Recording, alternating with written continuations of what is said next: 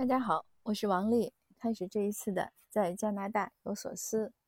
现在是我们的傍晚六点钟，呃，六点多一点，天是有点凉了，明显感觉到秋意了。呃，加拿大的秋天非常好，各种各样的树叶，有红的，有黄的，红和黄啊，还有绿色啊，就是同样是这样的颜色呢，深浅又不一样，色彩斑斓夹杂在一起。我曾经大概是去年的时候。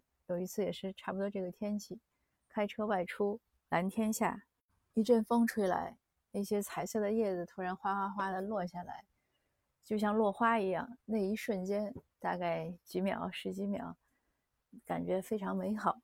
那今年呢，还没有这样的艳遇，但是呢，去年那场落叶雨呢，在我心中呢，在我的记忆深处呢，深深的留下来了。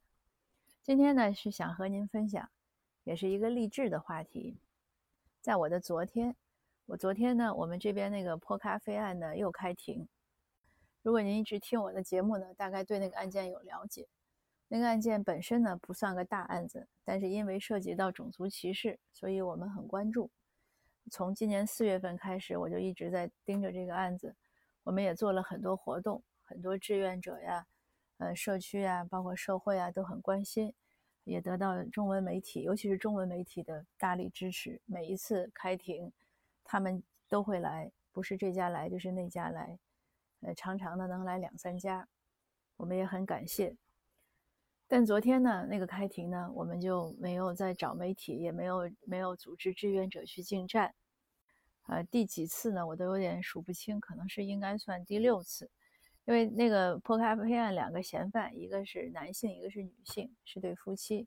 妻子呢请了律师，大概呢也基本上快，他的案件应该快终结了，应该可能是下星期三，也许能有一个结果。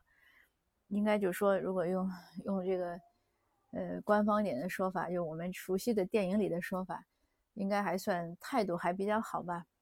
当然也要看他最后的结果。但是这个丈夫呢，非常的顽固。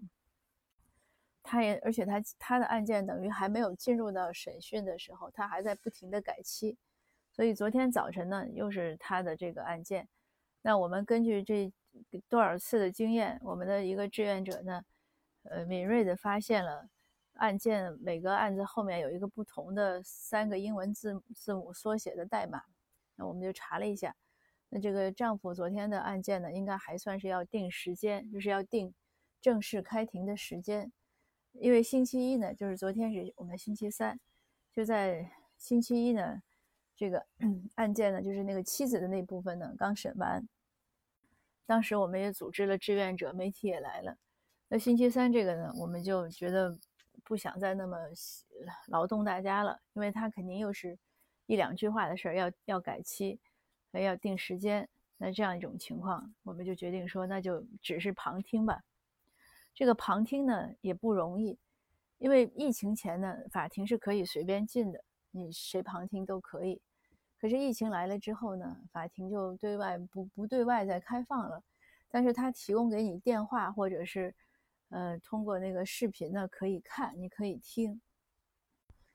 我也是去过听过多少次法庭，主要是前年、去年听那个，应该是前年和再前年听申小雨案。申小雨案，如果您是在温哥华，呃，或者在加拿大，可能也应该知道这个案件。这个案件呢，现在基本上定的是明年一月份开始审。现在的理由呢是说，因为疫情呢，陪审团组织不起来，嗯，所以拖延了。但是在申小雨案在正式开始有陪审团庭审之前呢，也不知道进行了多少次之前的这样的一些法庭的这种审理工作。我大概至少去了有八次，那每一次呢，我都进去听。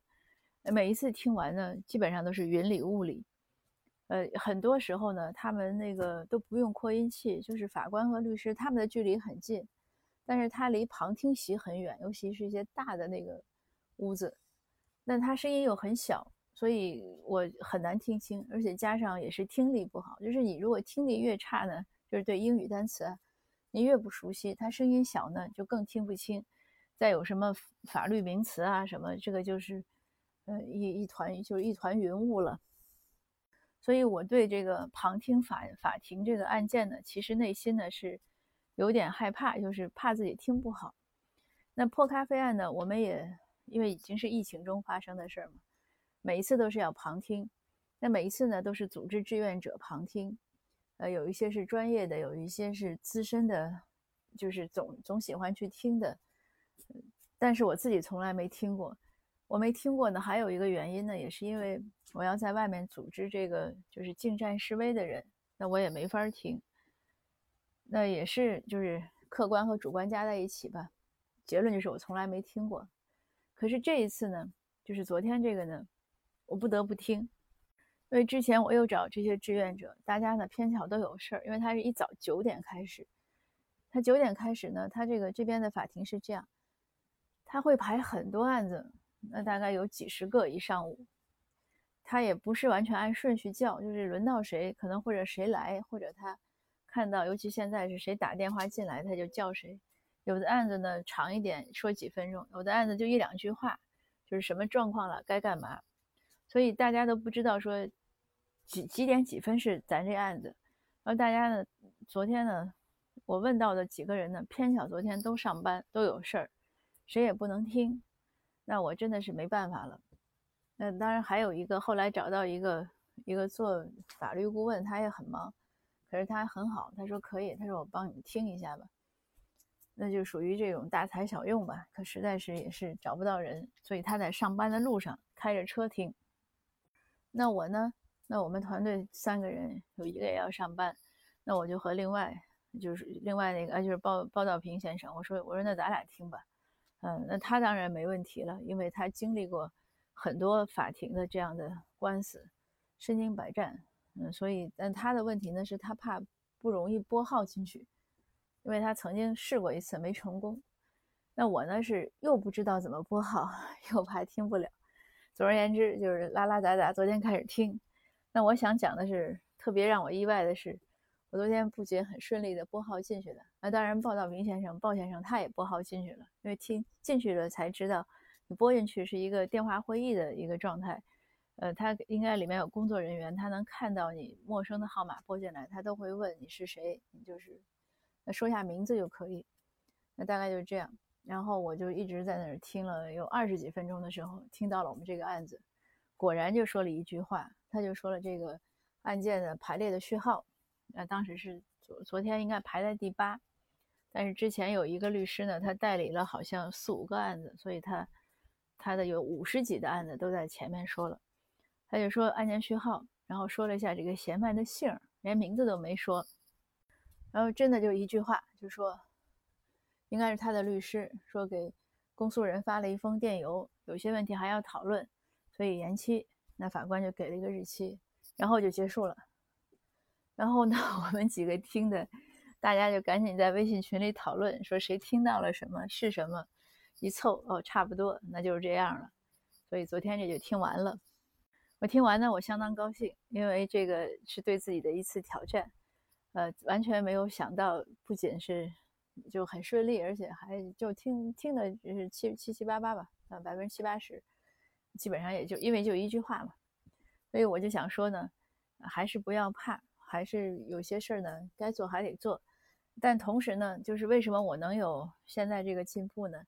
因为我从应该一九年秋天开始听英文新闻，那听到现在，听力确实有很大的一些长进，所以就是说，不是不仅是不要怕，还还有呢，就是需要不断的努力。那也是昨天听完了呢，我本来昨天是约的去见一个女友。啊，就是之前我也有讲过，我那个朋友他只有小学毕业，现在却要考雅思。那昨天我说好去看他，因为我们两个也两年没见了，就是疫情从，呃，去年到今年，我们上次见面还是一九年大概八九月份见过，那真的是两年了。那昨天去看他呢，因为他一直在修，就是修佛经。那这个读佛经呢，可能我我想可能是真是能开启智慧。他自己也讲，他有一些开悟的感觉。那昨天我再见他呢，哎，我觉得他谈吐呢有很大的变化，思维也很缜密，就是整个人都像脱胎换骨一样。他自己也有这样的感觉。他说他现在呢，对生活呢不迷茫了，不糊涂了，很多问题呢都一下子觉得，哦，原来就是这样，就是这么一点事儿就能看开了。呃，然后也就能想到一些对策啊，后续的方法，一些分析。那他的这样的进步呢，和他，你想，他虽然真的是小学毕业，可是这么多年呢，没有停止读书，没有停止识字，没有停止思考。所以我昨天呢回来，我就说，我说我今天真的是见证了你开悟的这个过程，为他感到高兴。当然了，我也鞭策我自己，我说我得好好学习和读书，要不然可能赶不上你开悟的速度。呃，这个开悟嘛，它这个和这个一般的这个学习，可能大概开悟的速度会更快。那今天的分享呢，就到这儿，就是两个励志的小故事，也给您励志。有什么想法，有什么目标，就去努力，就去要敢于去实现。一个是敢想，第二个是一定要去做。没有行动呢，一切的想呢都是空想。但是如果你不敢想，你不敢去试，你再多的努力，再多的积累也是白白浪费。两个加在一起呢，相信就会错不了。好吧，今天的分享就到这儿，谢谢您的收听，下次见。